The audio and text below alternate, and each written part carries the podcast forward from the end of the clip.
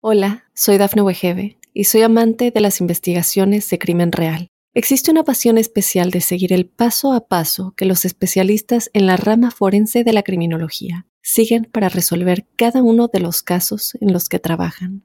Si tú, como yo, eres una de las personas que encuentran fascinante escuchar este tipo de investigaciones, te invito a escuchar el podcast Trazos Criminales con la experta en perfilación criminal, Laura Quiñones Orquiza en tu plataforma de audio favorita. Muy buenas, soy Claudio Nieto y este es el podcast donde comparto lo que leo y aprendo sobre salud, entrenamiento, nutrición, psicología o fisiología.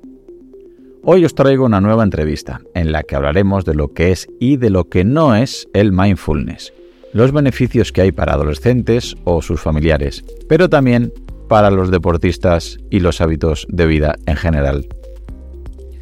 Espero que os guste y sobre todo que os resulte práctico para comprender qué es el mindfulness e iniciarnos en este maravilloso mundo. Muy bienvenido Antonio, muchísimas gracias por estar aquí en mi podcast. Pues muchísimas gracias a ti Claudia y la verdad es que es un, lujo, me siento halagado ¿no? de poder compartir contigo. Bueno, pues vamos a aprovechar que te tenemos aquí, Antonio, porque uno de los temas que tengo que reconocer que, estoy últimamente leyendo más y estoy conociendo gente que está metida en el, mundo del mindfulness, pues las experiencias que veo desde, en, primera persona son bastante sorprendentes, agradables, ¿vale? Son muy positivas. Pero claro, hay gente que todavía es un poco escéptica o que todavía no lo entiende y muchas veces creo que confundimos este término y a veces no se ha explicado bien, demasiado teórico, demasiado complejo y a veces parece que está cruzando la barrera de lo teórico con lo práctico, con algo más escéptico. Así que me gustaría para empezar, un experto como tú, Antonio, ¿nos podrías definir qué es el mindfulness y cómo nos lo podrías eh, definir en términos sencillos para que lo entendamos todos? Vale, pues para que lo entendamos todo, eh, yo creo que mm, hay un antes y un después en la vida de las personas cuando reconocen que tienen una voz interior que está hablando, que está hablando constantemente y, no, y no son conscientes de que hay una diferencia entre esa voz interior que está hablando y quienes ellos son realmente, ¿no? Digamos que en esa voz hay mucho más de automático de lo que parece hay muchísimas definiciones y muchísimas, digamos, explicaciones de lo que es mindfulness, ¿no? Pero a mí me gusta decir que mindfulness realmente es el darte cuenta, bueno, realmente es una habilidad que vamos desarrollando y lo mismo que desarrollamos cualquier habilidad, para desarrollar cualquier habilidad hay que entrenar para desarrollar mindfulness también. esa habilidad de darte cuenta de qué es lo que está pasando fundamentalmente dentro de tu cabeza, ¿no? Aunque en la teoría, pues se dice que sería conexión con el momento presente, con todo lo que está ocurriendo, etcétera, pero eso confunde mucho más. Realmente lo interesante es darte cuenta de qué diálogo es el que estás teniendo tú en cada momento, qué parte hay de automático en ese momento, en ese diálogo, en esas actitudes que estás tomando, en esas películas que nos estamos montando, y todo esto hacerlo con una actitud de aceptación, que esa es una de las claves, ¿no? Es decir, no estar constantemente juzgándonos por qué es lo que hacemos, qué es lo que no hacemos, qué es lo que decimos, qué es lo que no decimos, etcétera. ¿no? Muchas veces eh, realmente la clave del sufrimiento humano en la mayoría de los casos nace de no aceptarnos como somos. Entonces, eh, para poder aceptarte, tienes que darte cuenta de cómo te estás castigando a ti mismo, ¿no? Y ahí es donde mindfulness pues te da ese plus de conciencia de qué es lo que está ocurriendo dentro de ti. Esto sería una forma de, explicar lo que a mí me gusta, digamos, porque engancha con la vivencia de cualquier persona. ¿no? Todas las personas reconocen que tienen una chachara mental constante y que, y que esa chachara mental pues no la deciden ellos y que a veces va a su favor, otras veces no va en contra, ¿no? Es lo que Tim Wallway definía como la voz interior, el entrenador interior, ¿no? Dentro del tenis. Que un campo, el campo del deporte se ha visto muy influido por mindfulness y otras corrientes y además el campo del deporte ha dado mucho a corrientes psicológicas también, ¿no? Eh, de otro, desde otro punto de vista un poco más teórico, pues sería el, entrenamiento en mantener la atención en el aquí y el ahora con una actitud de aceptación. Lo que pasa es que ahí cuando decimos la atención en el aquí y en el ahora, es pues cuando nos perdemos, ¿no? Porque ¿qué es lo que hay aquí? Que aquí hay muchas cosas, aquí atiendo a un pajarillo que está aquí sonando, al foco, a, aquí. No, entonces realmente me gusta llevarlo a que sea algo experiencial. Además, todo esto, el problema que tiene también, cuando has dicho eh, que muchas veces se explica y se queda en lo teórico, etcétera, es que ocurre dos cosas. O lo explica gente que realmente sabe mucho, de esto y viene de unas corrientes orientales donde han profundizado mucho en las raíces, ¿no? Que, y tienen un gran conocimiento del tema, pero al explicarlo, eh, digamos que se les olvida que los occidentales o las personas de a pie no hemos recorrido su camino y no nos llega el mensaje, a pesar de que lo, de que lo están viviendo, ¿no? Y en la mayor parte de los casos, lo que suele ocurrir es que lo explican personas que han leído pero no lo han vivido, no lo han integrado. Entonces hablan de oídas. Entonces, claro, en principio el mensaje es atractivo, pero en cuanto tienes dudas y les preguntas, ahí es donde yo lo noto enseguida, ¿no? Te das cuenta de que no, no lo han vivido porque no, no saben explicártelo con otras palabras. Eh, has dicho algo que a lo mejor mucha gente le viene a la cabeza, lo del aquí y el ahora, ¿no? Que mucha gente pues que no sabría realmente luego cómo llevarlo a la práctica y ha leído cualquier cosa pues del estoicismo, sobre todo del budismo, alguna vez se ha escuchado algo de eh, deja la mente en blanco. Yo estoy seguro que mucha gente que, confunde estas cosas y ahora le voy a dar la vuelta a la pregunta para ver si hay de alguna manera gente que, que pueda ya, eh, esta vía negativa, ¿no? Eliminar conceptos erróneos. Te voy a preguntar si nos podrías definir qué no es el mindfulness. Muchas veces se confunde el mindfulness con la meditación. La meditación es una de las herramientas que utilizamos en mindfulness para llegar a ese tipo de autoconocimiento, ¿no? Para mí, terriblemente útil, fantástica y muy buena, pero no es solamente la, meditación, eh, digamos, formal que conocemos. Normalmente en mindfulness utilizamos una, una adaptación de una meditación vipassana donde llamamos la atención muy a lo que hay, aceptando lo que hay, ¿no? Porque también meditar es como, hablar de meditación es como hablar de deporte. Hay tanto y a tantos niveles que que hay que, conocer un poco, ¿no? Entonces, el primer error es confundir eso, el meditación con mindfulness. Y luego, el siguiente error habitual es el confundir la meditación con lo que tú acabas de decir, de dejar la mente en blanco, de. Pues todo eso son mitos, simplemente. Es decir, eh, de la misma manera que por mucho que insistas, el corazón no va a dejar de latir, eh, tu mente no va a dejar de funcionar, etcétera. No, lo único es que puede funcionar, digamos, a otras revoluciones, puedes tener otras sensaciones diferentes, etc. Pero cuando hablamos de mindfulness, de lo que se trata no es de llegar a un estado de bienestar, a un estado de relajación, a un estado placentero, a un estado de éxtasis o de trascendencia. El ejercicio de mindfulness realmente es observar qué es lo que hay en tu mente en cada momento y aceptarlo.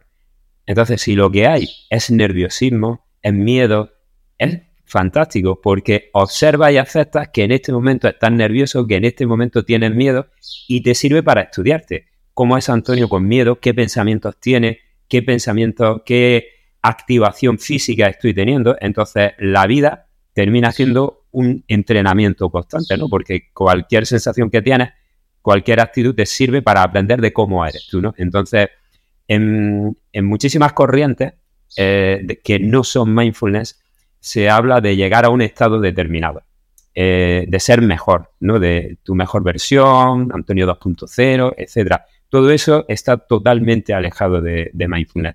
Mindfulness es darte cuenta de qué es lo que está ocurriendo dentro de ti y aceptarlo. Y aceptarlo tampoco es resignación y decir, bueno, ¿qué le voy a hacer? Si soy un vago, ya está. Ya me he dado cuenta de que soy un vago y lo voy a aceptar. No, no se trata de eso, sino darte cuenta de qué es lo que está ocurriendo dentro de ti realmente y no luchar en contra de eso, ¿no?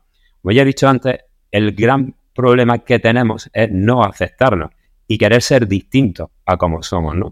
Eh, que haya una disonancia entre el yo que percibimos y el yo ideal, pues que hemos obtenido a través de la publicidad, a través de nuestra familia, a través del trabajo, a través de, de la sociedad, ¿no? Entonces esa disonancia, ese no querer, no aceptarnos, es el que nos lleva a hacer muchas cosas eh, que al final nos dejan insatisfechos porque conseguimos la cosa, pero seguimos sin querernos nosotros mismos. Entonces buscamos otra zanahoria, ¿no? Y vamos constantemente detrás de la zanahoria. En la publicidad está clarísimo, ¿no?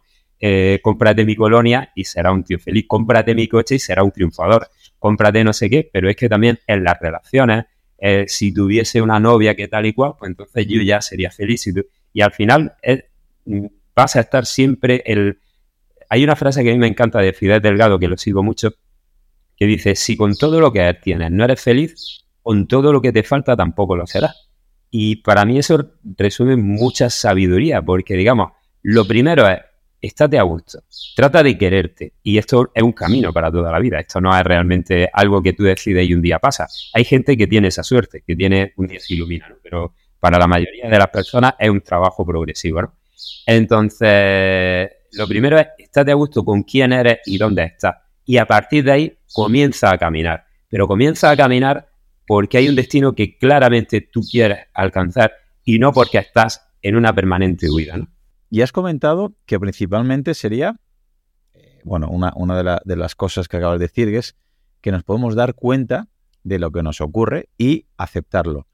¿Eso en qué se puede traducir a nivel de beneficio físico o mental? ¿Qué ventaja puede tener que nosotros nos demos cuenta de lo que ocurre y que lo aceptemos? es, que es un antes y un después realmente en la, en la vida.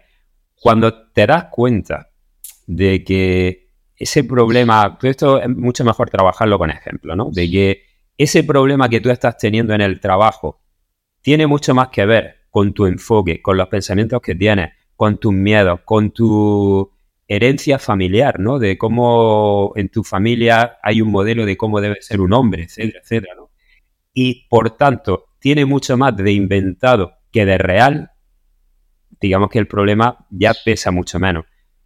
Cuando eh, tienes miedo de que tu hija vaya a una fiesta, empiece a estudiar y se vaya a otro sitio o tome determinadas decisiones y te das cuenta de que lo que hay ahí es un miedo tuyo a perder, pero no está fundamentado en realmente en, en la situación que está ocurriendo, sino que es otra invención, otro pensamiento catastrófico tuyo pues ya eso pesa mucho menos. Y, cuando aceptas que tienes una mente que crea, que inventa, que monta películas y que no son reales, pues eso también te quita un montón de peso, porque ya te das cuenta que de lo que va pasando, pues te cuestionas hasta qué punto esto es real, hasta qué punto yo lo estoy engordando. ¿No? Y, por supuesto, pues eso ya hace que tu, que tu nivel de, felicidad aumente, porque digamos que la, la vida, entre comillas, pesa menos, tu salud va a mejorar inevitablemente, puesto que tu nivel de, agitación va a ser menor, eh, tu cuerpo, tu sistema parasimpático va a estar más activo y por tanto va a estar regenerando tejidos, va a estar en un proceso de crecimiento y de regeneración y tu rendimiento en el deporte y en cualquier otro campo va a subir porque toda esa energía que pierdes en pelearte con la realidad o en pelearte contigo mismo eh, la tienes disponible para otras cosas. ¿no? Yo siempre pongo el ejemplo eso de un bidón donde hay agua, donde hay una capacidad de, una, de energía y tiene grietas. Y esas grietas son pues todas estas luchas internas que tenemos, todos estos miedos, todo esto. Entonces, cuando eso lo arregla un poco, de pronto ese agua no se va y está disponible para otras actividades. Esa energía la tienes libre para otras cosas. Yo lo que veo que mucha gente que quizás eh, a lo mejor intentan cuidar sus, sus hábitos de vida saludables y a nivel de nutrición, de sueño, de entrenamiento, eh, lo hacen bastante bien, pero luego a lo mejor lo que estás comentando en el aspecto este de, darse cuenta de lo que ocurre, ¿no? En los pensamientos constantemente que les llegan y esa aceptación hacen que probablemente les limite su estado de salud global, entendiendo la salud, ¿no? Como algo holístico, como algo eh, sistémico, como algo complejo y completo que interrelaciona varias, eh, digamos, varios estratos ¿Es importante en este sentido, el mindfulness nos puede ayudar a llevar una vida más saludable? Mm, absolutamente, por supuesto. Tiene, de hecho, hay un corpus científico bastante extenso ahora, aunque es nuevo también, digamos, ¿no? Porque digamos que eh, toda esta investigación, como tiene mucho que ver con la neurociencia, digamos que toda la tecnología en neurociencia es muy reciente, etcétera, pues es un poco nueva, ¿no? Pero, pero digamos que, sí que hay un montón de, evidencias que nos muestran que, practicar mindfulness tiene un, un, impacto directo en la salud de cada persona. De hecho, hay algunos estudios eh, que relacionan la, eh, digamos, la práctica de mindfulness con la telomerasa, ¿no? Entonces eso hace que las fotocopias de los cromosomos de, nuestros, de nuestras células, digamos, ¿no? a través de los genes, en lugar de hacerse cada vez más deficientes, digamos, porque se van cortando esos extremos que hay en los cromosomas, serían los telómeros, digamos que se ha visto que en las personas que practican el mindfulness de un modo habitual, esos, eh, en cada fotocopia esos extremos se acortan menos, con lo cual digamos que hay las fotocopias salen más eh, nítidas durante más tiempo, con lo cual se eh, ralentiza de alguna manera el envejecimiento. Todo esto también son estudios que hay que confirmarlo y que hay que, profundizar bastante en ellos. No obstante, también quiero decir para ti, todas las personas que nos ven, ¿no? que aquí, pues tú que entrevistas a muchas, a muchas personas de muchos campos diferentes, y la verdad es que los que te siguen tienen una suerte extraordinaria, ¿no? porque traes gente súper interesante de muchos campos variados y coincide mucho con mi visión, ¿no? De que esto, con lo, justo con lo que voy a decir ahora, ¿no? Cada especialista trata de vender su técnica, eh, inconscientemente, ¿no? Como es lo que ha probado y como es lo que ha experimentado y es donde ha visto resultados, quiere que todo el mundo tenga resultados a través de esa técnica. Lo que yo he experimentado es que mindfulness es una gran ayuda, pero eh, de la misma manera que lo es la nutrición, de la misma manera que lo es el deporte y de la misma manera que son otros, es decir, si quieres tener salud, no puedes estar tumbado en el sofá inflándote de donuts y de doritos y luego meditar. Eh, pero de la misma manera, no puedes estar a tope al 100% con el deporte, ir hiperactivo y luego querer vivir tranquilo. Digamos que es todo un, un equilibrio. Y incluso esto mismo que te estoy diciendo es un poco de engaño, ¿no? porque nos lleva como a un ideal también de lo que es la salud, de lo que es la felicidad, en la que aquí, además, tú por el campo que tienes, de, muy centrado también en el deporte, ¿no? Pues en el rendimiento, en el nivel que tenemos que tener de, fortaleza física. Y esto cuando uno va cumpliendo años, se va dando cuenta de que ahí hay otro engaño grande también. Es decir, eh, yo, suelo decir, ¿no? Un, anciano sentado en una piedra, mirando cómo crecen las, las matas de pimiento, puede ser muchísimo más feliz que un tío que gana una maratón. Entonces, ¿qué es lo auténticamente importante? Entonces, muchas veces nos estamos también centrando en una serie de objetivos, de metas, que, es lo que, lo que decía antes, una zanahoria detrás de otra, hasta que se te gasta la energía y te cuando te das cuenta de oh, cuánto me he dejado de, por hacer o cuánta energía he desperdiciado en esto por pensamientos que no, que no eran ciertos. Sí, yo la verdad es que es... Mm, es llamativo, ya te digo, yo te lo comento siempre, ¿no? Cuando ven algún psicólogo, algún psiquiatra y comento estos temas, que yo hasta hace muy poquito, soy sincero, no, no valoraba tanto este mundo eh, como creo que, como creo, no, como ya se demuestra la ciencia que, que se merece y el respaldo que tiene. Y yo me di cuenta que hay muchos, incluso atletas de, de bastante rendimiento, que llevan su entrenamiento de 0 a 10, un 10. La nutrición de 0 a 10, un 10. Sus analíticas sanguíneas de 0 a 10, un 10. El fisioterapia de 0 a 10, un 10. Y que a lo mejor, eh, precisamente, primero que a lo mejor no están trabajando este campo y ya es un limitante que, les, que si, si lo trabajaran les ayudaría a aumentar su rendimiento y su salud. Pero a veces el atleta popular, que ya no tiene que ser un atleta de élite, lo que me di cuenta es que por esa búsqueda de la perfección, en el entrenamiento, en el físico, en la estética, en la nutrición perfecta, en llevarlo todo para intentar buscar ese sobresaliente, no se están dando cuenta y les está generando esa, persecución de esa zanahoria, como decías, ¿no? De tener ese físico, ese rendimiento. Quiero bajar de tres horas en maratón, o quiero bajar de diez horas en el Ironman, o la, bueno, la marca que sea, estoy hablando marcas por decir. Y desde fuera claro, hablas, ves a ese atleta, a esa persona, dices, le está generando una ansiedad y un estrés esta búsqueda de objetivos que paradójicamente le está lastrando un poquito, eh, un poquito no, o bastante la salud. En ese sentido, aparte de ese aporte, eh, esa aportación positiva que has comentado antes, ¿este mindfulness podría ayudar a rebajar este estrés y esta ansiedad, con lo cual sería más fácil que adquiriera o que consiguiera esos objetivos y que, volvemos a la salud, pudiera obtener una mayor salud? Bueno, obviamente, cualquier cosa eh, que la hagamos desde una carencia, eh, esto ya no tiene que ver con mindfulness, tiene que ver con psicología, con el aprendizaje de la, de la vida, etcétera. Que la hagamos desde una carencia, es decir, no me veo suficiente y entonces voy a conseguir eso para verme suficiente, eh, implica dolor. Implica insatisfacción y frustración casi seguro porque cuando lo consiga te habrás dado cuenta de que es un engaño de la, mente, ¿no? Y será una, satisfacción muy temporal, ¿no? Obstante, eh, un efecto casi inmediato y casi generalizado, aunque no sea lo que... Es que este es el problema, ¿no? Que muchas veces queremos practicar mindfulness porque nos relajamos, porque rebaja los niveles de estrés, ¿no? Entonces lo metemos como una herramienta más en ese pack de, querer cambiar quien tú realmente eres, ¿no? Eh, pero sí, obviamente va, a generar un mayor rendimiento en, porque rebaja los niveles de estrés. Y como ya he dicho antes, pues automáticamente tu nivel de energía eh, sube.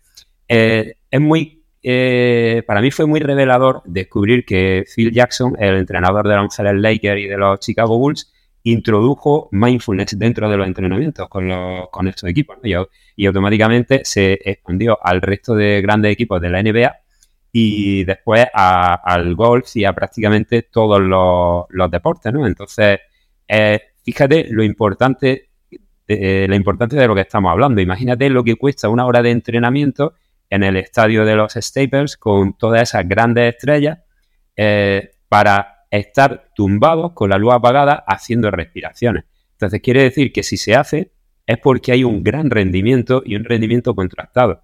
Y en este caso el rendimiento, eh, Anthony Jackson hablaba de Kobe Bryant como uno de los, ejemplos más, más, claros, ¿no? porque Kobe era muy reacio a hacer estas prácticas y, le ocurría que era un jugador con un rendimiento tremendo en toda la liga, pero luego llegaba en las finales y empezaba a fallar, a fallar y tal, por esa gran presión que tenía.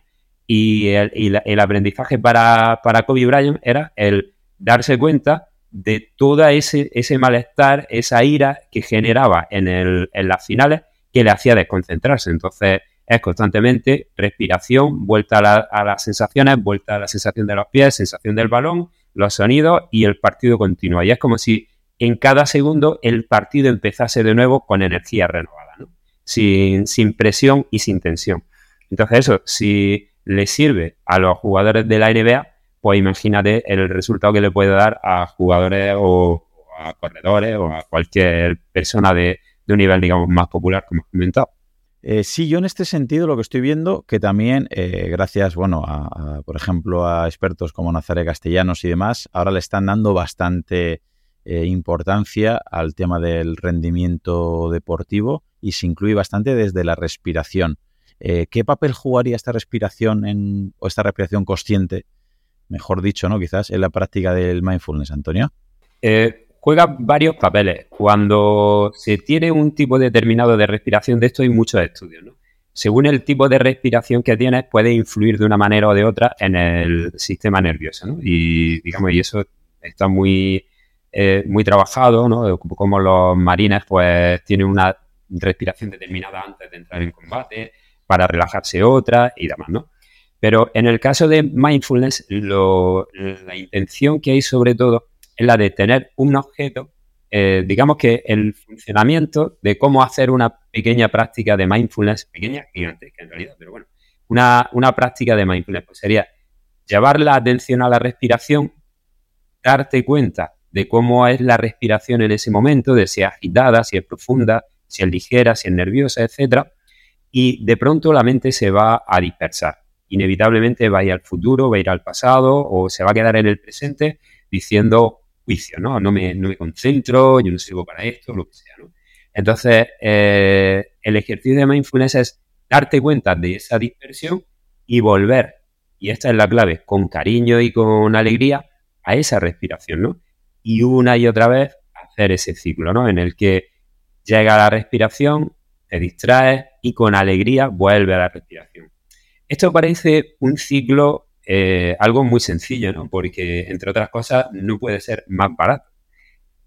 Eh, pero, sin embargo, encierra una cantidad de beneficios tremendas, que si quieres la, lo comentamos ahora, ¿no? Entonces, uno de los aspectos de por qué se trabaja tanto la respiración en mindfulness es porque es un objeto al que podemos llevar la atención muy fácilmente y que genera muchas sensaciones, ¿no? Sí, sí me gustaría que nos dieras alguna técnica o algún ejercicio que, nos recomiendes para poder integrar o para poder empezar en este mundo del mindfulness, en nuestra rutina diaria. Y si podemos empezar con la respiración, con alguna, algún ejemplo, alguna técnica, algún ejercicio para aquellos oyentes que están ahora mismo diciendo, bueno, parece que Antonio me está convenciendo de que tiene ciertos beneficios, es verdad.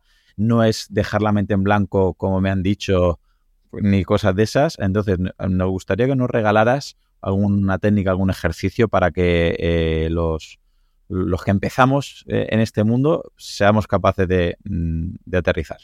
Vale, eh, algunas cosas previas. esto es un entrenamiento, entonces nadie puede pretender el primer día que va al gimnasio de pronto tener músculo, o de pronto estar ágil, o de pronto estar, tener resistencia, ¿no? La resistencia, además aeróbica, es un ejemplo muy similar a, al entrenamiento en mindfulness. Es algo que tú vas a construir día a día, ¿no? Y hasta que llegue un momento en el que lo tienes prácticamente sin hacer nada y aunque no practiques, lo sigues teniendo con nada que, recuperes, ¿no? Pero en la práctica.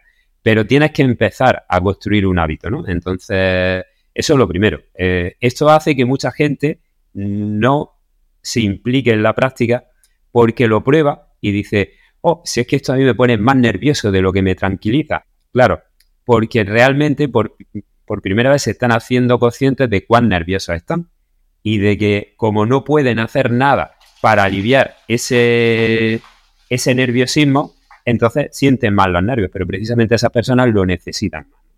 Entonces, ¿qué es lo que podemos hacer? Pues un ejercicio que para mí es fantástico.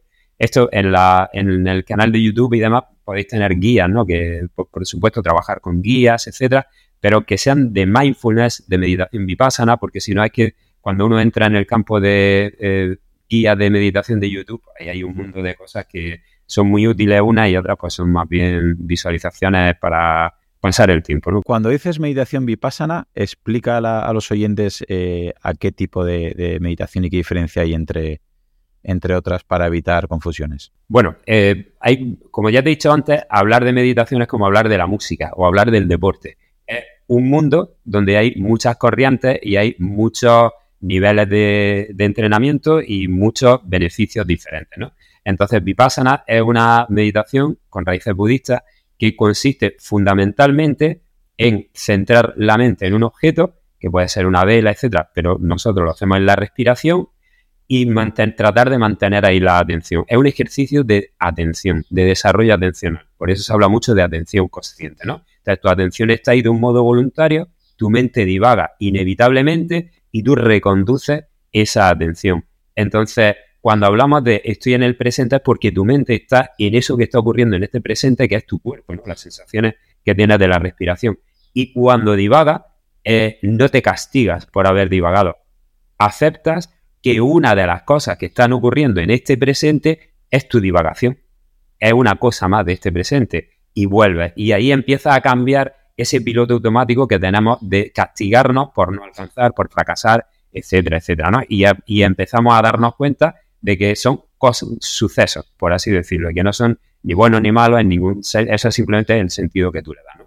Entonces, digamos que eso sería la meditación vipassana. Y se diferencia de otro tipo de meditaciones, pues, por ejemplo, hay meditaciones generativas, donde tú visualizas eh, una cualidad tuya y tratas de desarrollarla a través de, esa visualización, a través de la compasión o a través que, para mí es fundamental y básico también ¿no? en, este, en este mundo. De hecho, para mí eh, mindfulness es como la entrada al palacio y la compasión es el gran salón, no es realmente lo bueno de, todo esto, llegar a, ese, esa autoaceptación ¿no? y aceptación también de todo lo que está ocurriendo porque hace que dejes de estar en lucha contigo y con la vida y que empieces realmente a estar a disfrutar la vida, ¿no? A, no, a no tirar energía tontamente. Entonces me pedía un ejercicio, como ya digo, es practicarlo de un modo continuo. Eh, yo tengo alguna guía en mi, en mi canal de YouTube, pero básicamente llevar la respiración, la atención, coger una, estar en una postura cómoda, donde la espalda esté erguida, pero tampoco incómodo, la planta de los pies si es posible en el suelo, las manos pues puedes tenerlas sobre los muslos o así recogidas eh, una sobre otra haciendo como una cunita. Y ahora cerrar los ojos y tomar conciencia de cómo está tu cuerpo. De qué sensaciones estás teniendo en este momento, de si hay algún sitio donde haya tensión. Y tomar una respiración profunda. Exhalar lento. Simplemente como para provocar algo de sensación en tu cuerpo y observarla, ¿no? Y a partir de ella dejar que la respiración sea tal cual es y hacerte consciente de todas las sensaciones que puede generar esa respiración. Desde el aire entrando por la nariz, el aire rozando la garganta, el aire expandiendo tu vientre y la temperatura del aire al entrar, la temperatura del aire al salir. Todo eso son millones de sensaciones que puedes ir refinando, ¿no? Y eso te, cada vez tienes más capacidad, hay un condicionamiento y tienes más capacidad de conectar con esas sensaciones del presente cada vez con más facilidad. Y ahora darte cuenta de que tu mente va a divagar, sí o sí. Si eres, incluso si eres el Dalai Lama, la mente divaga, ¿no? Y porque tiene una mente humana, ¿no? Y ahora aquí viene lo interesante. Distanciarte de esos pensamientos a través de etiquetas. Entonces decir, esto que viene, pues imagínate que tú estás divagando y dices, es que yo no sirvo para esto, o es que yo no consigo la marca que quiero tener, es que yo tal, vale, esto es un juicio. Esto es un juicio, simplemente mi mente ahora está emitiendo juicio. O debería de estar haciendo tal, tengo cuando termine esto voy a hacer, vale, esto es planificación. Mi mente, mi mente, no yo, mi mente automática ahora está planificando. O es que como pase no sé qué, tal, vale, mi mente ahora está generando pensamientos de miedo o está yendo al pasado, o está haciendo. Entonces, generalizar esos pensamientos, ponerle una etiqueta y rápidamente volver a la respiración. Y rápidamente divagar a la mente y tú vuelves. Entonces, llega un momento en el que los espacios en los que tú eres capaz de estar pleno en la respiración van haciéndose mayores y esas divagaciones van haciéndose menores. Y lo interesante, aquí viene el beneficio, no es que tú te pongas ahora una meta y seas el más meditador de España, ¿no? Y ganas el Ironman de meditación de tirarte 10 horas con la mente centrada y tal. Que por aquí todos vamos con, eh, con cada uno con su película, se va poniendo el nuevo ropaje, ¿no? No, lo interesante es que luego cuando estés en, en una carrera y lleguen los pensamientos de es que tenía que haber entrenado más, es que no sé qué, pues vale, estos son juicios atención a la respiración y a la carrera. Es que no voy a poder, es que no sé qué. Vale, estos son pensamientos catastróficos. Esto va, eh, pero no soy yo. Esto es mi mente automática que en este sistema, en este nivel de esfuerzo y de cansancio, lo genera automáticamente. Igual, y vuelve, y vuelve. O en una discusión con tu mujer, o en una discusión con tu hijo o con tu hija, darte cuenta de estoy súper excitado, estoy tal, yo quiero tener una relación con ella determinada, pero me sale me está saliendo un modo autoritario, en este momento no lo puedo cortar, pero al menos soy consciente de lo que me está ocurriendo y de lo que estoy diciendo. Entonces eso ya te va a hacer que te retenga un poco más y que no que te aguante, ¿no? sino que darte cuenta de que estás en algo que no eres tú. Entonces, pues pierde peso por sí mismo. Y luego, pues te permite también hablar con ellos, arreglarlo de otra manera, ¿no? Pues, porque te das cuenta de qué es la realidad y de qué es lo que tú estabas generando por tus patrones mentales, ¿no? y, evitar pues que eso genere, pues en el caso de la carrera, eh, un sufrimiento, ¿no? Que te hace cada vez se va como una bola y dejas de correr. Y ya para mucha gente, pues eso será, tengo que entrenar más, me exijo más tal, o ¿para qué voy a, para qué voy a entrenar si sé que no lo voy a conseguir? Y todo al final son películas mentales que simplemente dándote cuenta de qué es lo que está ocurriendo dentro de ti, eh, se hubieran evitado. Y fíjate, con el ejercicio ese tan sencillo, que esto es lo que la gente, como es tan barato, pues si costase 3.000 euros hacerlo, pues entonces lo haría más gente, pero como es tan barato y tan sencillo como sentarte y respirar y llevar esa atención a la respiración, darte cuenta de todo lo que está ocurriendo en tu mente, etiquetarlo y darte cuenta de que eso que ocurre no eres tú, que eso son simplemente grabaciones que hay en nuestro subconsciente, en, nuestro, en nuestra mente y que se van disparando de un modo automático, ¿no? Cuando te das cuenta de eso hay un antes y un después en tu vida. Y no quiere decir que ya vaya una cuarta por el suelo elevado, nada te afecta, etcétera. Estas te cabreas, te hace pero también te das cuenta de que dices, aquí hay algo que no es verdad, aquí hay algo y no consigues recuperarte antes y que en el momento te afecte, te afecte menos. Te quería comentar una, una, bueno, una cuestión que ya es más personal que otra cosa. Yo me gusta mucho, mm, desde hace ya te digo, un, pues un poco más de una temporada, leer cosas sobre psicología, estoicismo. Eh, eh, estoy leyendo más eh, de psicología desde que llegué, digamos, al mundo del estoicismo y demás, y me doy cuenta con estos temas, y por eso me gustaría que me lo corroboraras, o si soy yo que lo hago mal, que me sigo enfadando igual que antes, pero me doy cuenta antes y soy capaz de corregirlo como tú dices. Bueno, Claudio, no contestes a este alumno, a esta atleta, a tu pareja, a tu hijo o a tu hija, porque si le contesto en este estado va a ser peor para él, para ella, para mí y luego me arrepiento. Pero me doy cuenta que me sigo enfadando igual que antes. O sea, a lo mejor la idea anterior a todo esto era pensar por un error de concepto mío que gracias a la meditación, al estoicismo, al budismo o a lo que tú quieras, lo que tú comentabas, ¿no? no es que vas a levitar, sino que nada te afecte, que estás en modo happy flower on todo el día y al final digo, bueno, yo veo que me sigo, tengo la misma, ¿no? El mismo miedo, la misma ira, la, misma tristeza o, o, la misma agresividad que hace años, pero dos cosas que son súper importantes, es lo que te quiero que me corrijas o me corrobores, que te das cuenta y quizás antes no. Y segundo, puedes actuar y en vez que te dure una hora, que te dure cinco minutos o que te dure un minuto o que no llegues a actuar. ¿Voy bien? ¿Me, das el aprobado o, me mandas a septiembre? Me encanta que lo hayas dicho, ¿no? Porque cuando lo dice otra persona distinto al invitado, pues parece que tiene más, más peso todavía, ¿no? Realmente eso es lo que... Es que, fíjate, ahí acaba de salir otro engaño, ¿no? De la mente. Es como si yo digo, tenemos nuestro común amigo Nacho, gracias al cual estoy yo aquí contigo. Entonces es como si yo, porque voy a salir este fin de semana y el que viene a entrenar con él, yo ya espero tener su rendimiento. Y hombre, Nacho lleva una vida dedicada a eso y tiene una genética envidiable, ¿no? Entonces, y él tiene una realidad. Y ahora yo quiero tener esa realidad. Entonces volvemos porque no acepto mi cuerpo y no acepto eh, y yo no acepto mi rendimiento, quiero tener y volvemos a lo mismo. ¿no? Y de, la misma manera uno entra en el estoicismo, uno entra en el, en el budismo, en mindfulness, pues claro, ya no me voy a enfadar, ya tal, y es porque, si no me acepto como soy y quiero la versión mejorada, el Antonio 2.0. ¿no? Entonces ese es el primer, el primer error.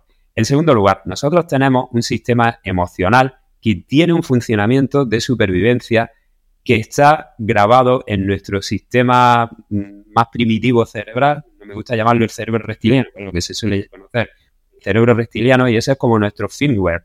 Entonces, eso está ahí grabado a fuego.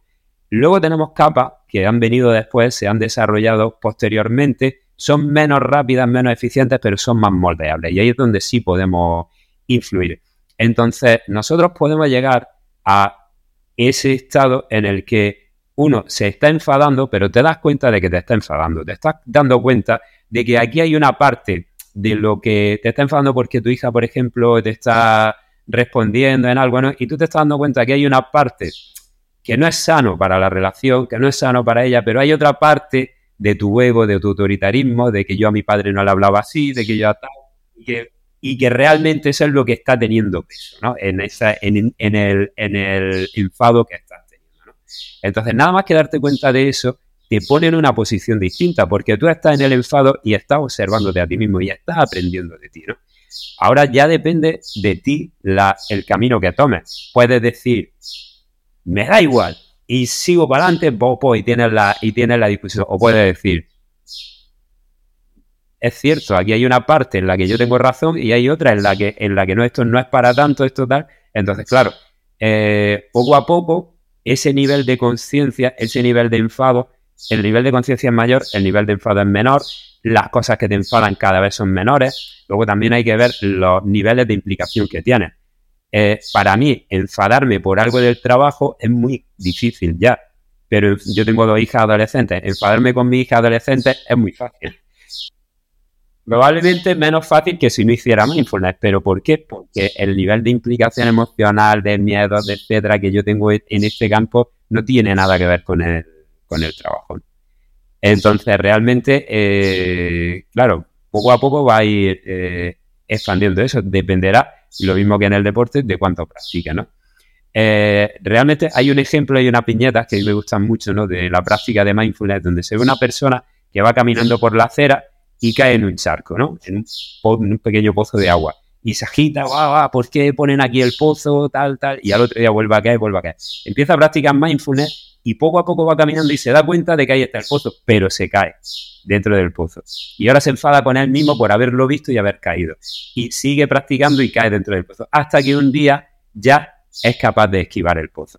Pero eso es algo que uno no debe de buscar. Uno lo que debe de buscar es el hábito de la práctica. Y esos otros beneficios ya vendrán, no vendrán, o serán como tengan que ser. Pero si uno se centra en los beneficios, nuevamente pues estamos en, el, en, otro, en otro encanto. Otra cosa, digamos, de las que veo que la gente le suele gustar es que eh, quizás han empezado ¿no? a utilizar alguna técnica de, relajación, de meditación, de mindfulness, pero no son capaces de mantenerlo. Y me gusta mucho el ejemplo que has puesto porque con el entrenamiento pasa igual. Hay mucha gente que el primer mes o la primera semana, mejor dicho, ¿no? Llega enero, se apuntan al gimnasio, se apuntan a una media maratón, se apuntan a una carrera, empiezan muy motivados y luego pues falta la adherencia, falta que sigan practicando y al final lo dejan y dices, bueno, no, ha servido de nada que esa semana te has dado una paliza, has entrenado como el campeón del mundo, pero luego no, no lo mantienes. ¿Qué recomendaciones nos puedes dar para poder mantener esta práctica del mindfulness a medio y largo plazo o, digamos para poder hacerla eh, parte de nuestra vida cotidiana? Mm, en primer lugar, el, eh, el sentido que tenga esto para tu vida. Es decir, tener claro qué es lo que estás haciendo y para qué lo estás haciendo, ¿no? Entonces, el problema muchas veces es que uno empieza a hacer las cosas un poco por inercia, un poco por recomendación, pues, pero sin tener claro el por qué. Entonces, claro, mm, cuando uno está fuerte mentalmente, puede con todo, se pone y tal, pero llega un momento de estrés, llega un momento de sobrecarga en el trabajo, de problemas con tu relación o lo que sea, y de, y de pronto esa fuerza se debilita y ya no consiguen mantener el hábito, ¿no? Porque gana el estrés y ganan los, fantasmas ¿no? que tenemos nosotros. Entonces, en primer lugar, estudiar un poco, conocer qué, mm, qué beneficio va a traer eso a tu vida, qué, qué, interés tiene para ti hacer eso, ¿no? En primer lugar. En segundo lugar, eh, tratar de que la práctica, si cuando hablamos de mindfulness hay dos tipos de prácticas, la formal, que es la que hacemos cuando nos sentamos y meditamos, digamos, de un modo formal en un sitio, etcétera, y la informal, eh, que es una actitud con la que tú haces tus cosas cotidianas, ¿no? De esa dispersión que decíamos antes mental que tienes eh, respirando, pues la puedes, eh, puedes observarla cuando friegas los platos y puedes hacer lo mismo, llevar la atención a la sensación de del agua, del estropajo de los platos, etcétera, y darte cuenta de cuando divaga y volver de nuevo a la atención y hacer que tu día a día constante sea una meditación. De hecho, hay muchísimas propuestas, ¿no? Cuando eres profesor, pues a lo mejor mientras estás borrando la pizarra, estar consciente del borrador, de las sensaciones y de la respiración y tener, introducir en tu día a día muchas pequeñas rutinas donde haga esa práctica de atención plena. Eh, y luego, para la meditación formal, que es la que le suele costar a la gente, eh, tratar de tener un sitio que lo tengas dedicado para eso, ¿no? Que no estés en el salón y estás viendo la tele y a los cinco minutos digamos, que tenga un sitio más o menos dedicado para eso, que trate de hacerlo a los mismos días, a la misma hora, eh, y que tengas también, a mí me gusta mucho repetir las prácticas, porque mucha gente dice, no, voy a cambiar, voy a cambiar de meditación esto para hacerlo más variado, ¿no?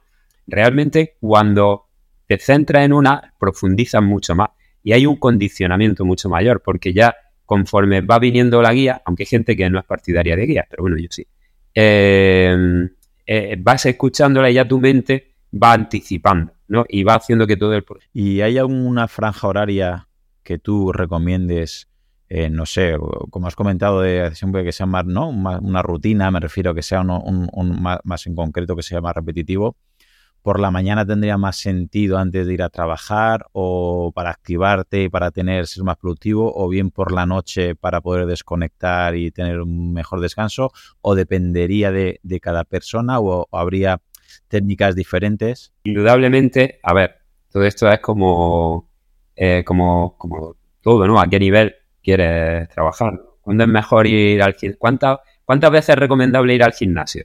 Hombre, pues depende. Si es para tonificarte y tal, no es lo mismo que si quieres competir en el Mister Olympia. Pero bueno, eh, para tener unos beneficios en, diario de una persona que no aspira a ser monje budista ni meditador profesional, pues digamos que es muy recomendable que lo practiques al despertarte y antes de acostarte. Digamos que para mí son los dos momentos más interesantes del día, porque al despertarte ya va a generar un estado mental del cual te puedes aprovechar el resto, de, el resto del día, ¿no? El gran problema es que vamos con el piloto automático y no nos damos cuenta. Pues como de pronto paramos el piloto automático, nos centramos, se proyecta el día y ya lo haces de un modo mucho más calmado. Y cuando llega al final del día, pues tratar de, en este caso, pues con un poco más de intención de relajarte, ¿no? Y de, y de que esa energía que con la que esa activación con la que solemos llegar baje y que duermas mucho. Entiendo yo que también de manera indirecta o más bien directa nos ayudaría a ser más productivos a nivel laboral esta práctica de, del mindfulness. Eh, esta es una de las críticas de, mindfulness, ¿no? Hay un, por un libro que se llama Mac, Mindfulness, ¿no? Como el McDonald's, Mac tal, pues el Mac Mindfulness, entonces, una de las críticas que se hace es que sí se, se ha extendido mucho en el mundo occidental porque potencia la productividad.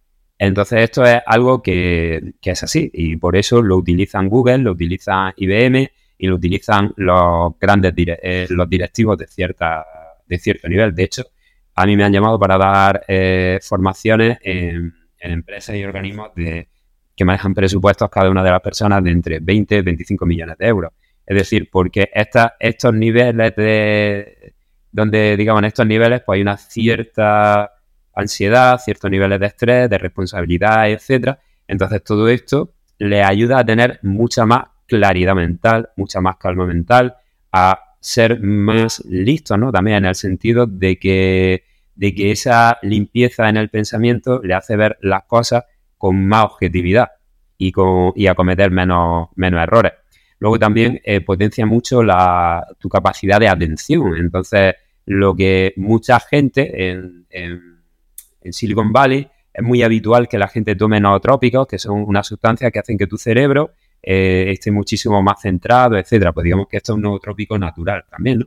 Entonces, en todos esos trabajos donde es necesaria mucha atención o donde hay un cierto nivel de presión por el nivel de presupuestos que genera, etcétera, pues ahí lo están introduciendo muchas empresas. Entonces, ahí una de las críticas ¿no? que se tiene a mindfulness es que viene como a ser algo que eh, facilita la explotación del empleado, ¿no? Porque es como, tengo al empleado, eh, digamos, eh, estresado, perdido con tanto trabajo y en lugar de quitarle trabajo, lo que ahora es que le pongo una herramienta para que gestione el estrés, pero lo sigo estresando, ¿no? Lo sigo explotando. Yo sí que había leído críticas al tema de mm, mindfulness con la nutrición y la alimentación consciente, que claro, como siempre, si nos vamos a un extremismo, dices, bueno, venga, te vas a comer 15.000 calorías, te vas al McDonald's y si meditas no te engordan.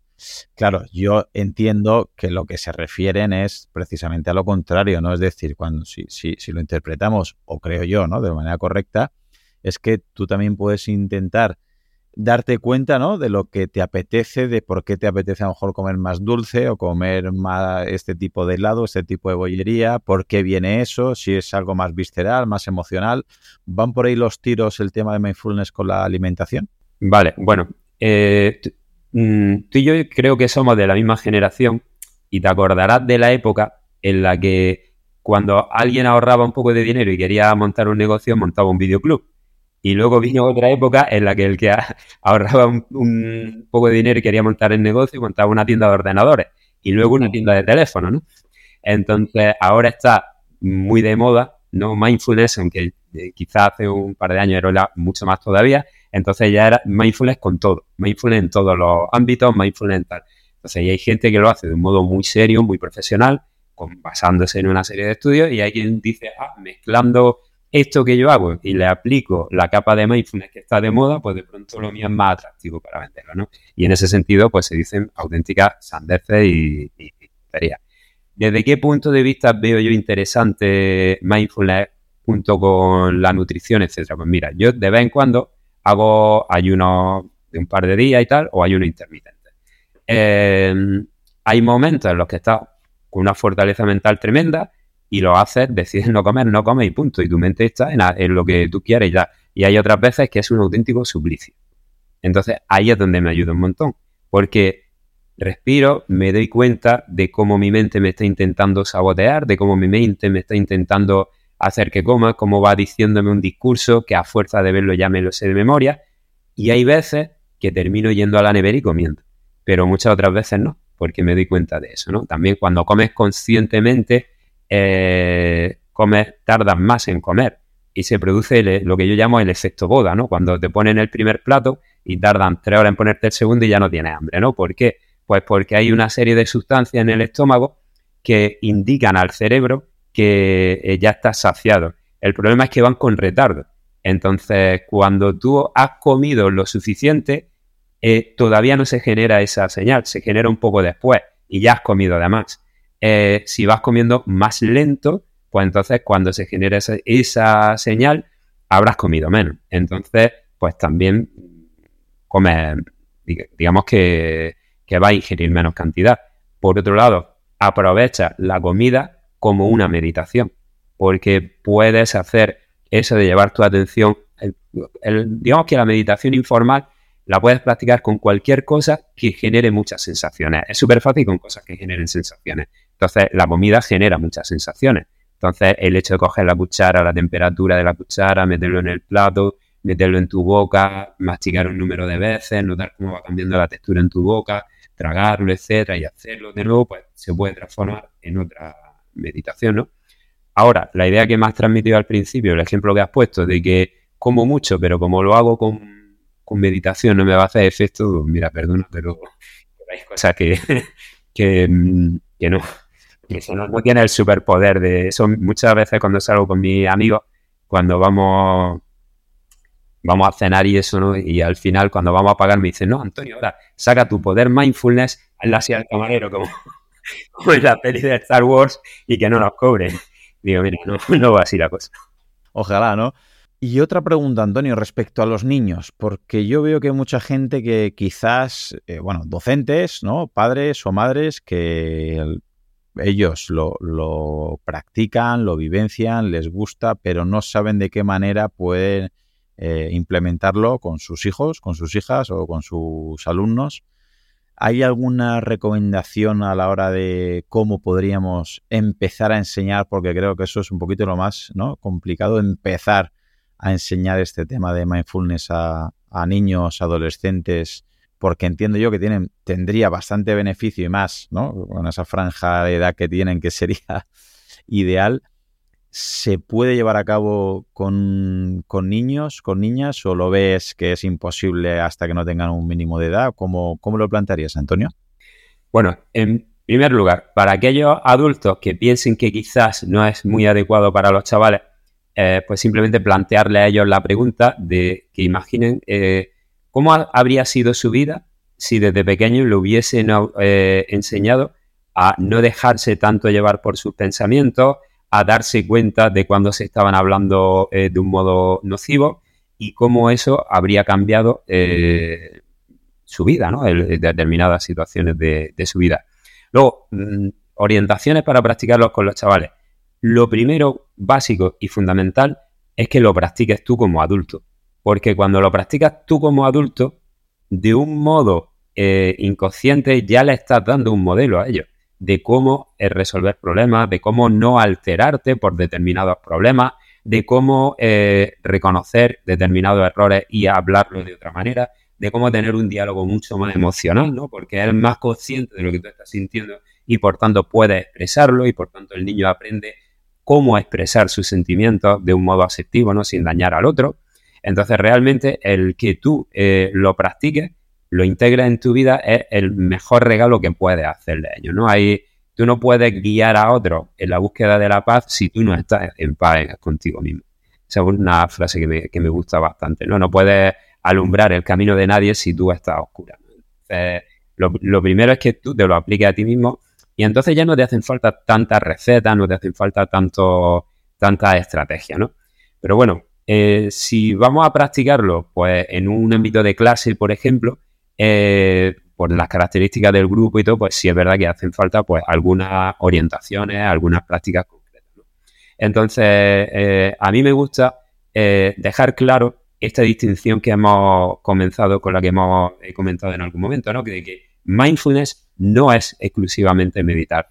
Si tú pretendes que tu alumno de 13 años se sienten a meditar contigo una hora, eh, cuando a ti 10 minutos te cuesta la vida, es que es muy complicado que lo, que lo, que lo consigas. Pero hay muchas otras estrategias, ¿no? Entonces, eh, por supuesto, hacer meditaciones cortitas, donde ya empiecen a hacerse conscientes de su respiración, de las sensaciones que tienen, de su cuerpo, de sus pensamientos sobre todo.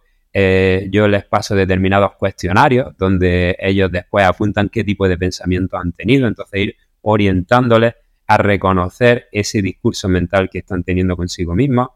Para mí hay una herramienta, también cuando me has preguntado antes pues, por orientaciones, hay algo que para mí es súper importante, el, diario de juicio, que es eh, el ir apuntando todos los durante un tiempo todos los juicios que tu mente va haciendo, ¿no? Y decir, pues juicio hacia afuera y juicio hacia adentro. Y no pensar nada, lo apunte y ya está, ¿no? Y al final de la semana lo revisas todo.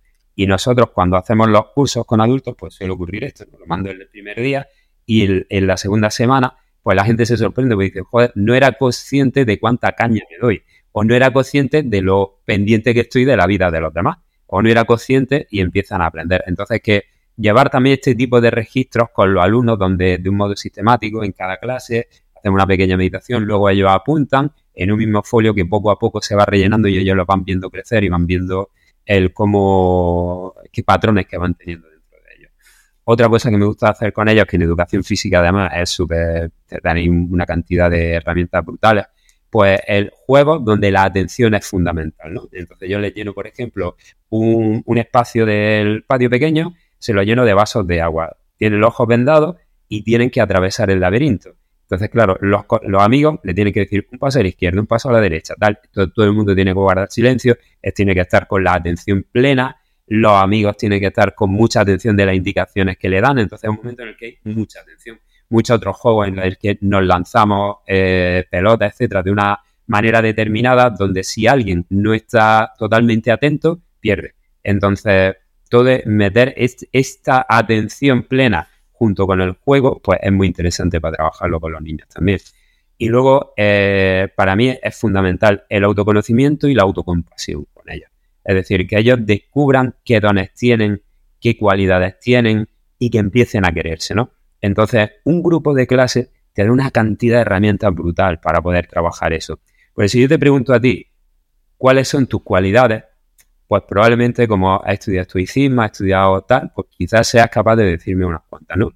Pero a una persona habitual que no se ha planteado estas cosas, se suele quedar en blanco. Defectos te puedo decir muchos, pero, pero cualidades mm, les cuesta, ¿no? Nos cuesta.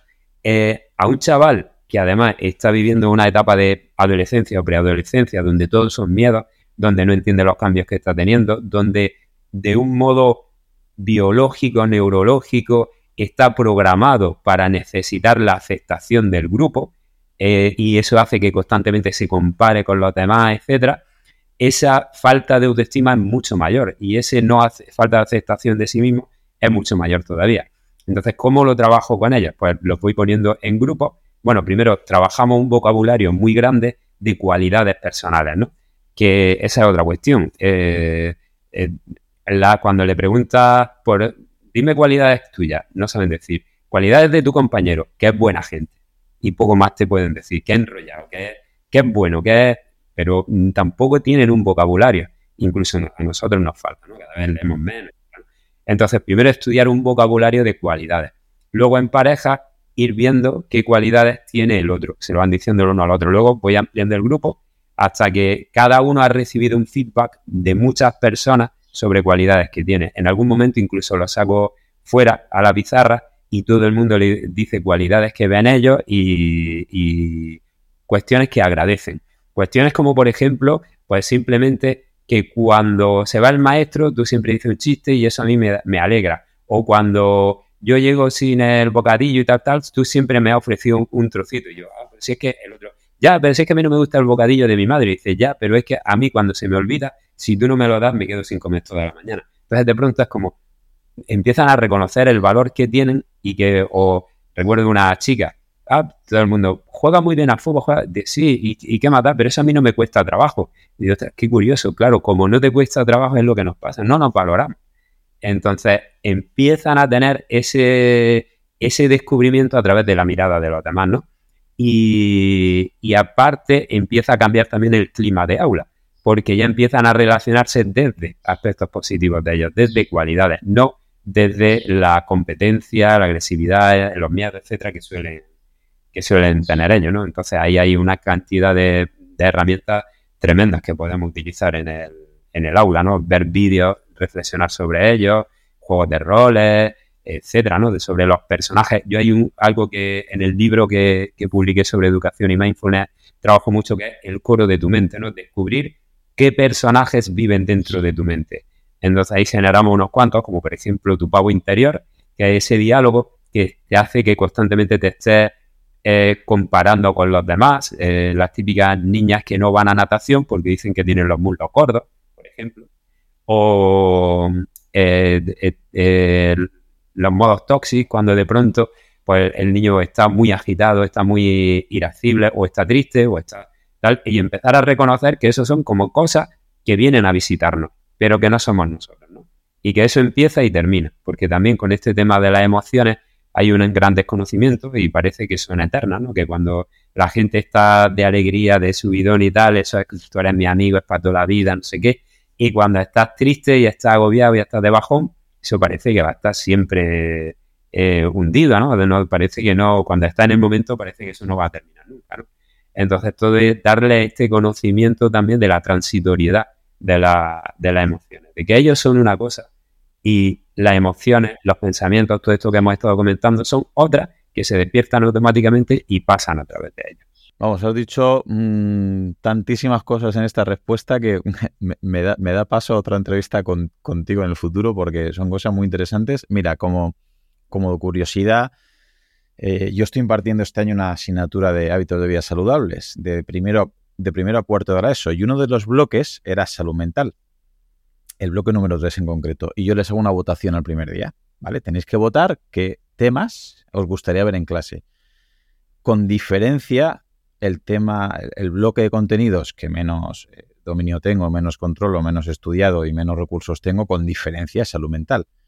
La sorpresa que me he llevado en primero, segundo, tercero y cuarto de la ESO es que han votado todos salud mental votaron ya en septiembre en su día y me llamó la atención de manera... Mm, luego, profundizando, hablando con ellos, les preguntaba, uno de, los, de las preguntas que le hacía al principio era que se evaluaran si eran felices de 0 a 10.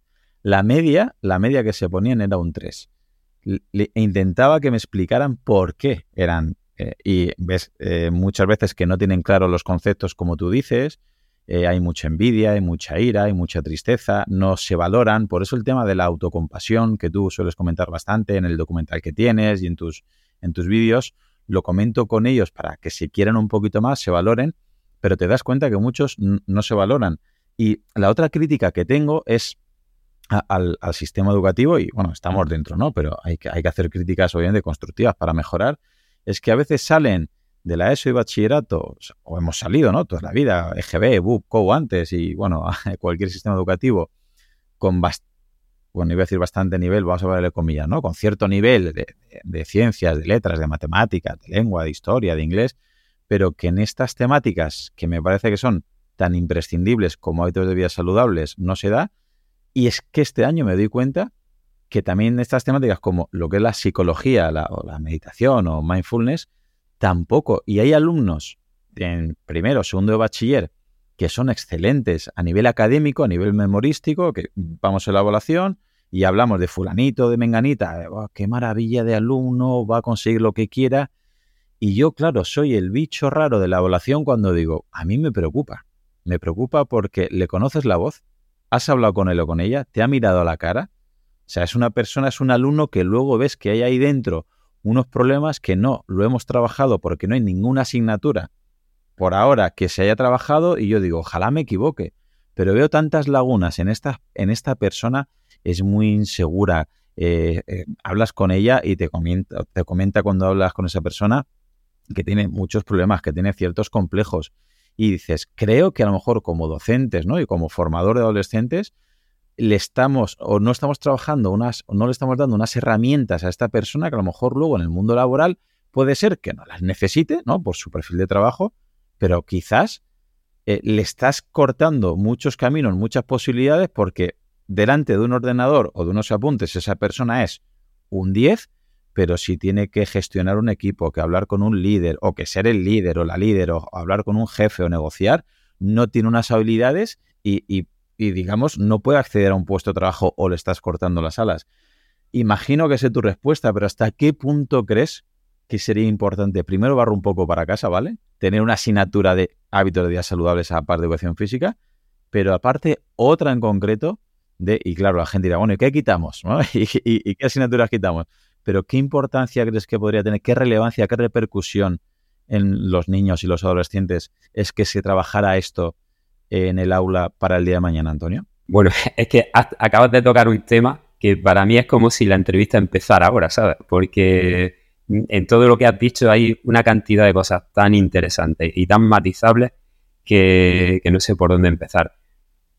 La necesidad que tienen los alumnos de que atendamos sus aspectos emocionales es muchísimo mayor que la que tienen de que atendamos los aspectos académicos. Porque cuando atienden los aspectos emocionales, los, aspectos académicos pueden desarrollarlos con mucha facilidad, dependiendo de cada uno de sus capacidades. Pero cuando no tienen los aspectos emocionales cubiertos, muchos están abocados al fracaso simplemente por una depresión encubierta que tienen o por una, una falta de autoestima que hace que no sean capaces de, es decir, ven tan fácil fracasar que para evitar fracasar no estudio y no me presento, porque ¿para qué me voy a presentar si voy a suspender? Entonces que y se generan una serie de círculos viciosos internos tremendos. Lo que has dicho de los, poniendo por partes, lo que has dicho de los alumnos estos que saquen, eh, se ponen un 3 en su autopercepción de la, de la felicidad. Es normal. Es decir, eh, eh, aquí tenemos una laguna los profesores, no tenemos ni idea. Yo siempre digo, esto es como fabricar guantes sin saber lo que es una mano. Y nosotros estamos trabajando con adolescentes sin saber lo que es un adolescente. Un adolescente, esto me va a permitir que haga un poco de, publicidad porque, pero es que creo que es realmente útil. Yo tengo varios capítulos en el libro dedicados a lo, cómo funciona el cerebro adolescente y a que el docente se dé cuenta de que el, en, ese cambio hay una alteración de la amígdala, una que le hace que sea muy irascible, que no gestione sus emociones correctamente, etc. Una alteración del núcleo accumbens, y esto es que fisiológicamente crece de tamaño, ¿no?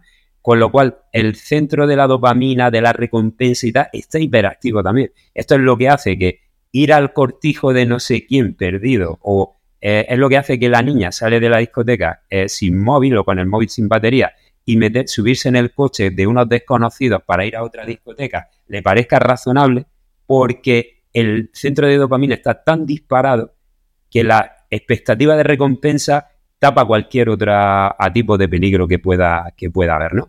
Pero no lo sabemos. Eh, lo único que decimos es que esta niña está loca y no te das cuenta de qué es lo que está, qué es lo que está ocurriendo en su, en su cabeza, ¿no? Al mismo tiempo tiene el corte prefrontal en obra, lo tiene en reforma, entonces esa parte en la cual eh, tiene que decir, vale, esto es interesante, pero mejor me voy a pedir, voy a ir, pero mejor no vamos a pedir un taxi la amiga, ¿no? Esa capacidad de razonar, de planificar, la tiene en obras, porque está reformándose el cerebro para crearse un cerebro mucho más eficiente en la vida adulta. Entonces, todo esto está ocurriendo al mismo tiempo dentro de, su, de su cerebro y muchas otras cosas, ¿no? Y al mismo tiempo hay otra parte súper interesante en la corteza prefrontal también, que es el centro del self, eh, donde tú lo relacionas todo contigo y está conectada con la ínsula, que está conectado con las sensaciones físicas, ¿no? Y es lo que hace que tengo un dolorcillo, llega a la ínsula, la ínsula al centro del self y dice, oh, no será esto ya un, no sé qué, voy a hacerme una prueba, y tú, o escucha una palabra suelta, estarán hablando de mí, estarán no sé qué, o va a haber, ha salido una normativa del decreto, no sé qué, ya me van a quitar horas de, docencia. Tú verás que ya me van a. Es decir, lo relacionas todo con cómo te puede afectar. ¿no?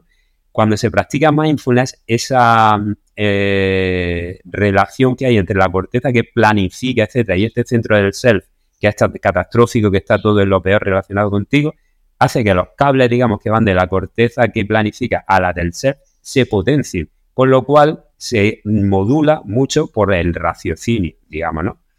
Y todo esto le está ocurriendo al adolescente. y tú no lo sabes yo no lo sé tampoco. Entonces, cuando el adolescente pilla en berrinche, yo lo único que pienso es, vaya tío maleducado, vaya tío tal, cuando tú lo hacías igual o peor. Y no te das cuenta de qué necesidades está teniendo esa persona y no te das cuenta de que además eso a nivel fisiológico, pero a nivel biológico y a nivel conductual, tiene la necesidad de retar a la autoridad. O sea, le toca, es su obligación retar a la autoridad porque está construyendo su personalidad.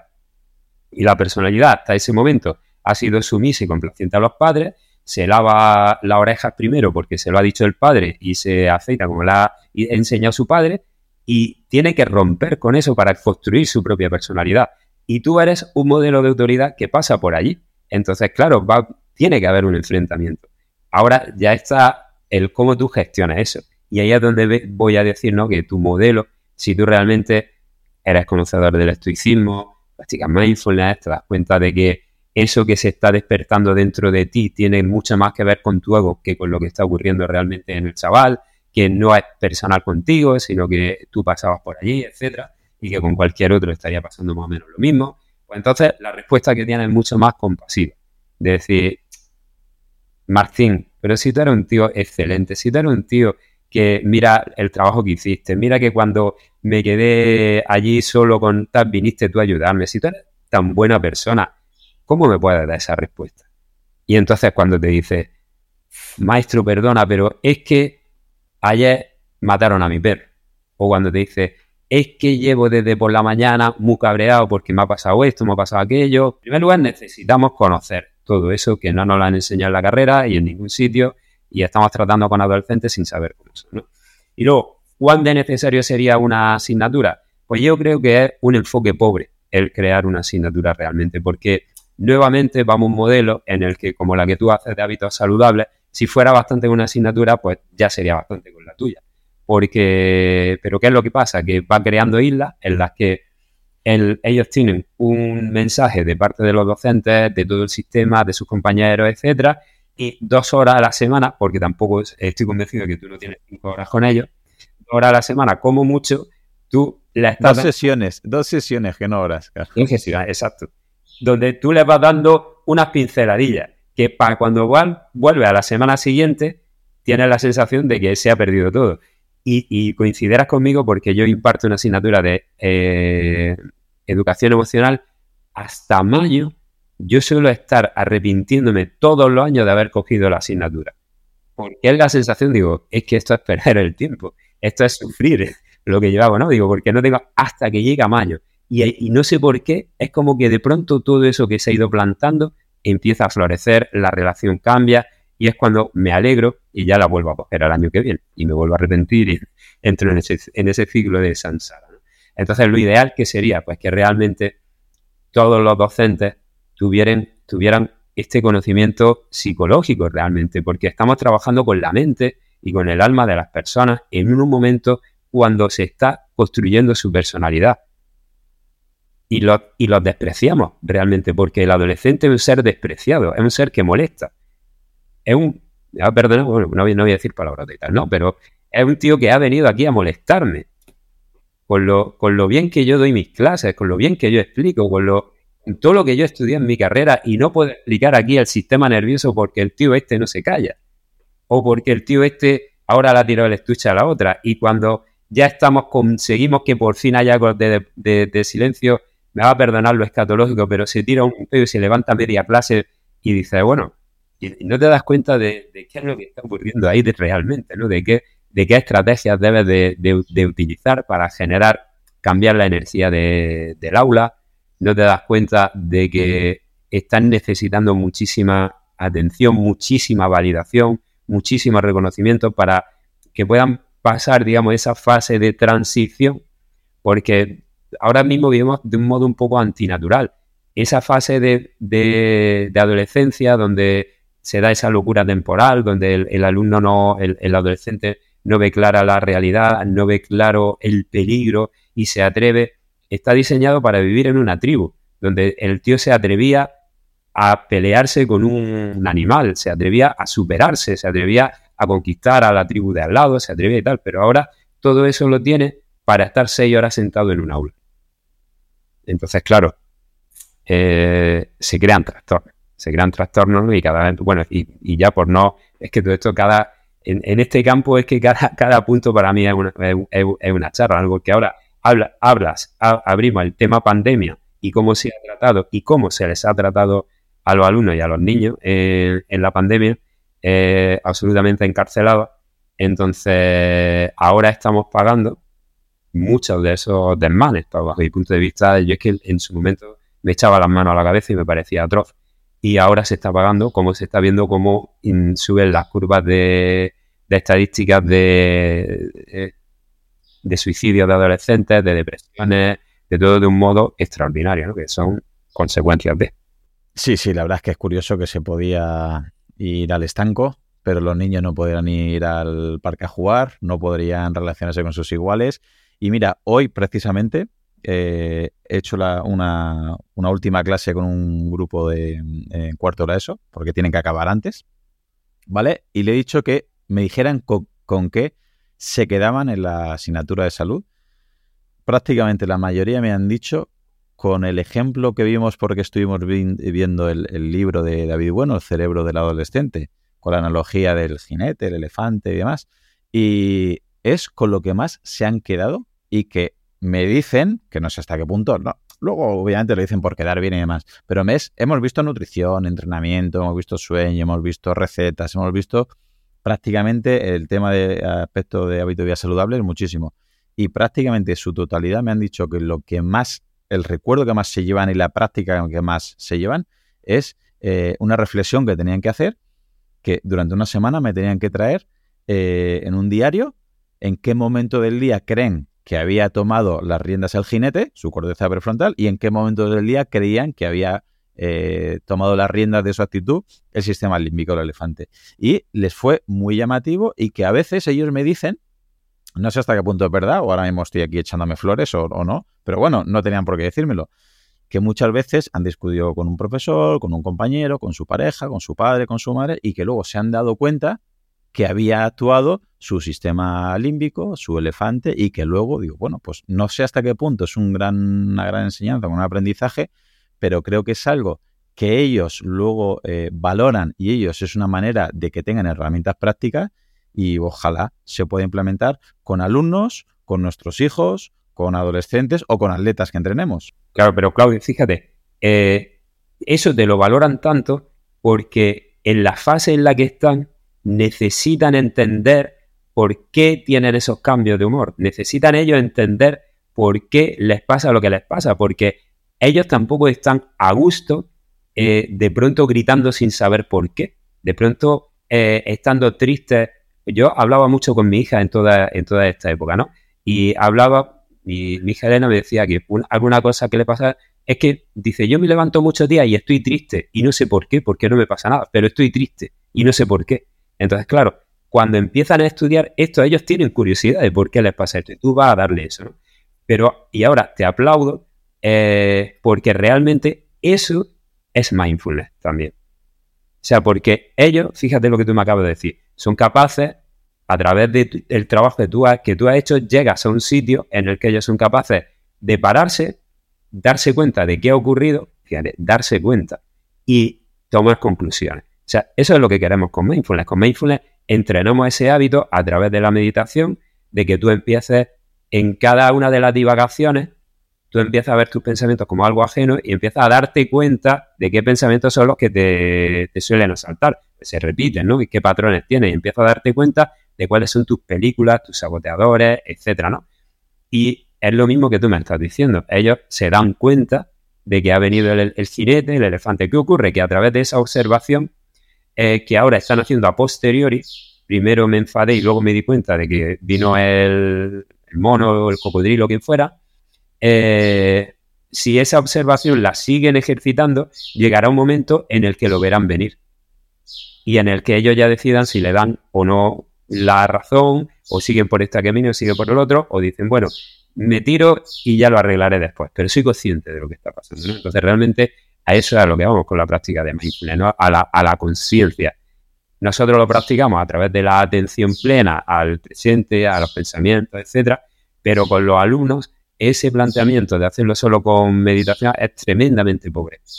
hacerlo como una herramienta más y todo esto que tú me estás comentando y todo lo que yo te comento, hay muchas otras herramientas ¿no? sobre, sobre autoestima, sobre autoconocimiento, conocimiento entre pares y tal, es, lo, adecuado. Muy bien, Antonio. Y todas estas herramientas, como has comentado, eh, ¿nos puedes decir cómo localizar tanto tu canal de YouTube, tu libro o dónde te podemos encontrar si divulgas en redes sociales para que los oyentes te puedan seguir? Pues me podéis encontrar en, mi web antoniocastellón.com luego también en el canal de YouTube Antonio Castellón. Es muy fácil de, encontrar. En la página web hay un área donde hay varios recursos para compartir. Y sobre todo también en el, en el libro El poder de la educación mindfulness, donde aquí hice una recopilación de muchas experiencias mías y de muchos de los profesores y profesoras a las que he estado formando durante muchos años en los centros del profesorado, etcétera, Entonces, digamos que aquí hay una experiencia compartida, De muchas, de muchos docentes y tiene una parte muy interesante para padres y otra de cómo llevar esto a la familia y cómo llevarlo al aula, ¿no? Entonces, eh, y luego en redes sociales, pues yo suelo utilizar Facebook, pero sinceramente he hecho Facebook, Instagram, las típicas muy fácil encontrarme, pero he hecho un ejercicio de, digamos, de, de, seleccionar a qué dedico el tiempo y la verdad es que no la, no la atiendo realmente. Entonces, quizás por ahí mm, son buenos caminos para escribirme y ponerse en contacto conmigo, pero no para estar muy actualizado de lo que, de lo que hago. El día tiene las horas que tiene y yo decido estar dedicándolo a otras cosas. Sí, prefieres que tu atención vaya a otras cosas precisamente, ¿no? No a las redes sociales. Sí, la verdad es que mantener las redes sociales, digamos, en un nivel donde eres divulgador, lo estuve haciendo durante un tiempo y tenía un, bueno, sigue estando por ahí un grupo con unas 6.000 personas, eh, se llama Mindfulness y Educación, pero claro, es que requiere una cantidad de tiempo de dinamizar, de, gestionar los mensajes, de recoger propuestas muy interesantes que surgen, ¿no? que cuando además tienes la profesión de docente y además familia y, y también te gusta hacer deporte como me gusta a mí y otras cosas, pues la verdad es que hay que, hay que priorizar. Desde luego. Pues te quiero agradecer tu participación en el podcast y en el canal, Antonio. Ha sido un placer charlar contigo sobre esta temática que creo que a veces eh, confunde la gente, ¿no? Y, y, muchos infravaloramos porque no conocemos realmente quizás el alcance que puede tener. Y espero que hayas estado a gusto y que podamos repetir en un futuro una segunda entrevista. Pues nada, cuando, cuando quieras volvemos a hablar. Te mando un fuerte abrazo. un abrazo. Solamente agregar que si te ha gustado, la manera de agradecérmelo es que lo compartas con algún amigo, algún familiar, tu grupeta de entrenamiento o algún compañero. Si ves interesante el contenido y quieres escuchar los próximos episodios, suscríbete en tu reproductor de podcast habitual. También recordarte que me puedes encontrar en Instagram, Facebook y sobre todo YouTube, Twitter o en mi blog Profe Claudio Nieto, donde intento compartir información que creo interesante aclarar y divulgar. Y un último favor, deja una reseña en la plataforma que utilices me ayudarás a darme a conocer y que pueda llegar el mensaje a mucha más gente. Así que con esto me despido, muchísimas gracias por escucharme y te espero en unos días por aquí con un nuevo episodio. Hasta pronto. Hola, soy Dafne Wegebe y soy amante de las investigaciones de crimen real. Existe una pasión especial de seguir el paso a paso que los especialistas en la rama forense de la criminología siguen para resolver cada uno de los casos en los que trabajan. Si tú, como yo, ¿Eres una de las personas que encuentran fascinante escuchar este tipo de investigaciones? Te invito a escuchar el podcast Trazos Criminales con la experta en perfilación criminal, Laura Quiñones Orquiza, en tu plataforma de audio favorita.